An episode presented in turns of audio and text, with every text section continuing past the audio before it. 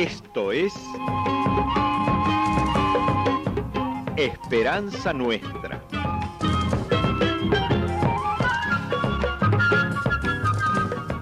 Un programa del Centro de Comunicación Nuestra Señora de Luján.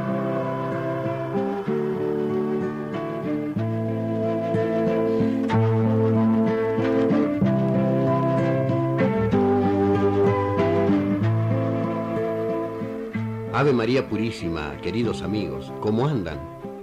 Si no les parece mal, los seguimos contando historias de aquellos primeros cristianos que abrieron el camino para que nosotros podamos transitar hoy. La última vez lo dejamos a Pablo, ¿se acuerdan?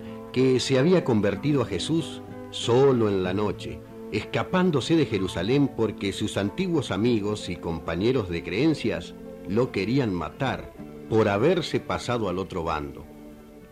¿Y qué pasó? Ya lo van a ver enseguida.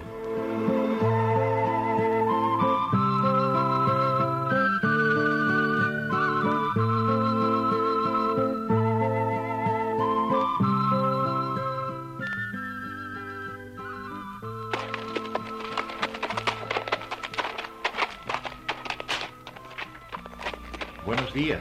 Buenos días. Este. eh, ¿No conoce a Bernabé, un hombre que vive aquí? No, Me dijeron que trabaja de curtidor. Como veo que usted también es de ese oficio, sí, pero no lo conozco. ¿no lo conoce? ¿En un pueblo tan chico? Sí, es chico. Pero yo estoy hace poco aquí y no me meto con nadie. Ah.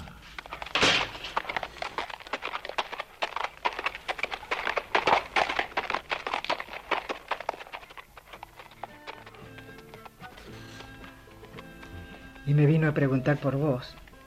Pero yo le dije que no te conocía. ¿Estás seguro de que es Pablo el fariseo? Sí, sí. Bueno, Esa cara no es de las que se olvidan. Petizo, feo. A veces tartamudea un poco. Y una cara de fanático que da miedo. ah, está duro este pelo. Sí, cuesta sacarlo. Pero lo vamos a vender bien después. ¿Tener lista la mezcla de las resinas y gallullo para curtir? Y nos pregunta Dios y perdona, Señor. ¿Cómo no voy a tener la mezcla? ¿Te crees que empecé ayer en este oficio? Ah, yo sé que no. Decime, así que me anda buscando Pablo el fariseo. Sí. ¿Sabes el miedo que tenía cuando se me apareció aquí? Ese hombre es peligrosísimo. Es de los que mataron a Esteban, Debe andar buscando información. seguro, para liquidarnos a todos los que estamos en la línea de Jesús de Nazaret. Habrá que cuidarse. Lo que es a mí no me saca ni una palabra. Ese tipo es capaz de espiar donde nos reunimos, averiguar. Es un fanático, Bernabé.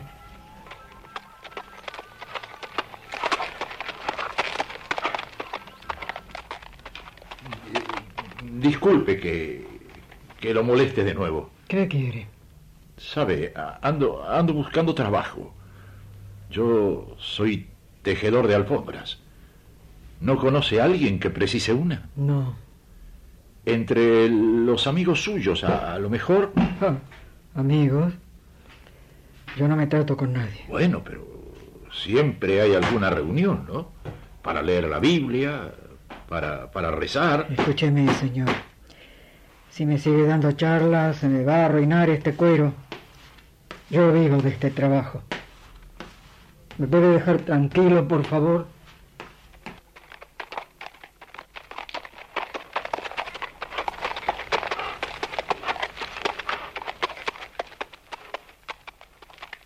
Así le iban las cosas a Pablo, recién convertido en cristiano. Se había escapado de Jerusalén, escondido en un canasto en plena noche. Estaba en un pueblo a prudente distancia de aquella ciudad y sabía que allí había un grupo de cristianos. Pero ellos lo habían identificado y no tenían idea de que Pablo era ahora uno de ellos. Seguían creyendo que se trataba del perseguidor temible, que podía encarcelarlos y matarlos. ¿Qué haces acá, Sirac? Vine a verte. Pe- pe- pero te pueden agarrar. A, a mí me están siguiendo el rastro. Le va a llevar un rato descubrirme.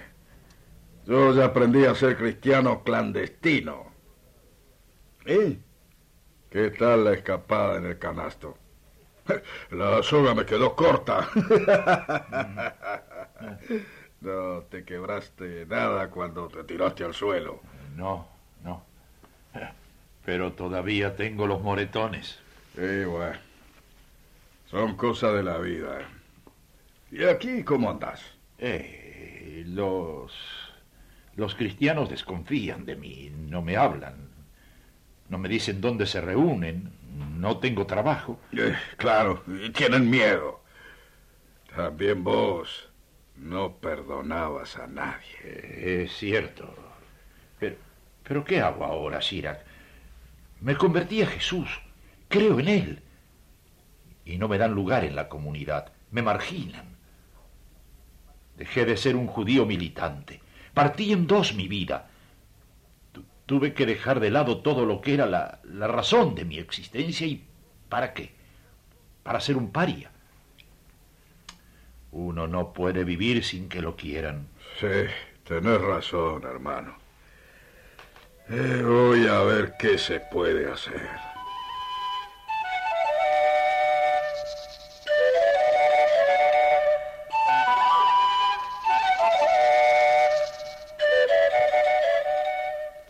Sirac era hombre hábil. Ya lo había demostrado.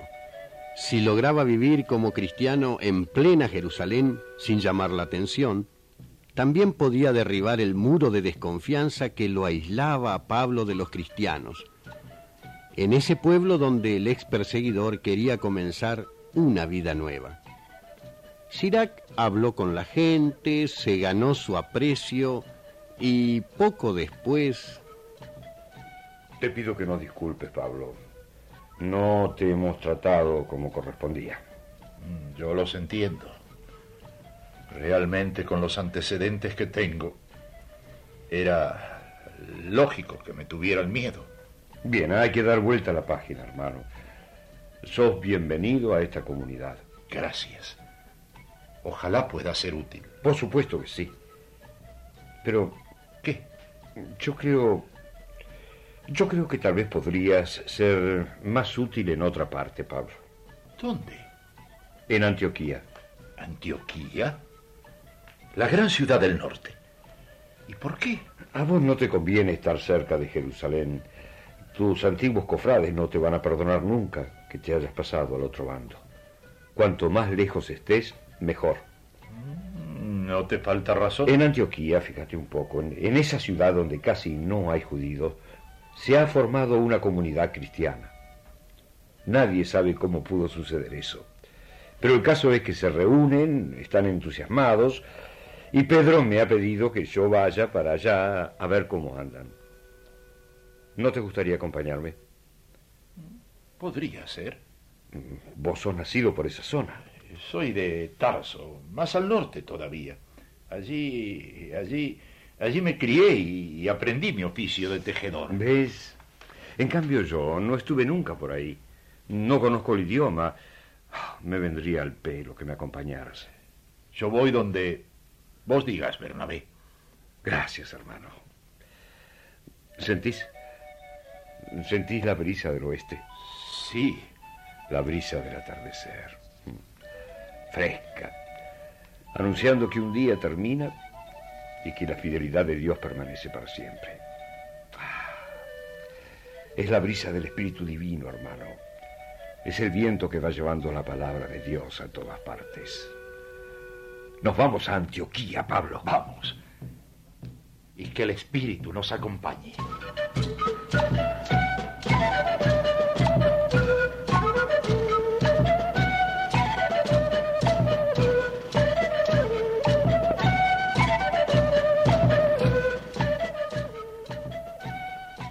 Como ven, Pablo sufrió en carne propia la marginación. Desconfiaban de él, no le daban lugar, le cerraban la puerta del corazón. Eso no pasó solamente entonces, como podrán constatar ahora no más.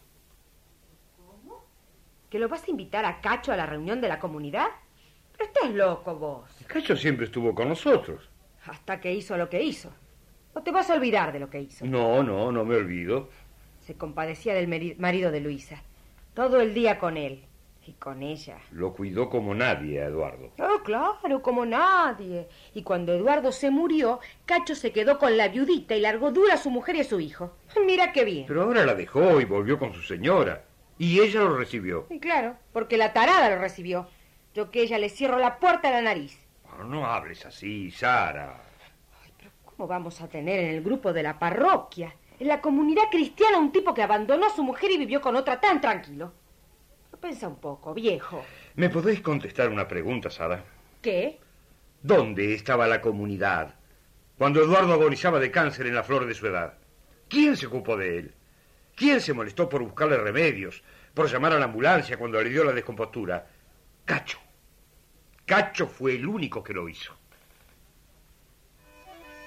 Y ya lo ven amigos, hace 20 siglos se escribieron los hechos de los apóstoles, pero las situaciones que describe se siguen reproduciendo hoy en nuestras comunidades.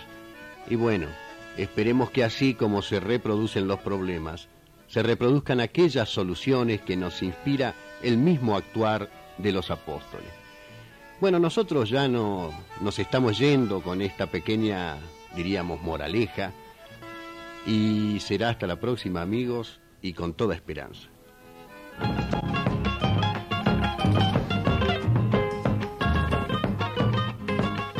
Fue Esperanza Nuestra. Un programa del Centro de Comunicación Nuestra Señora de Luján.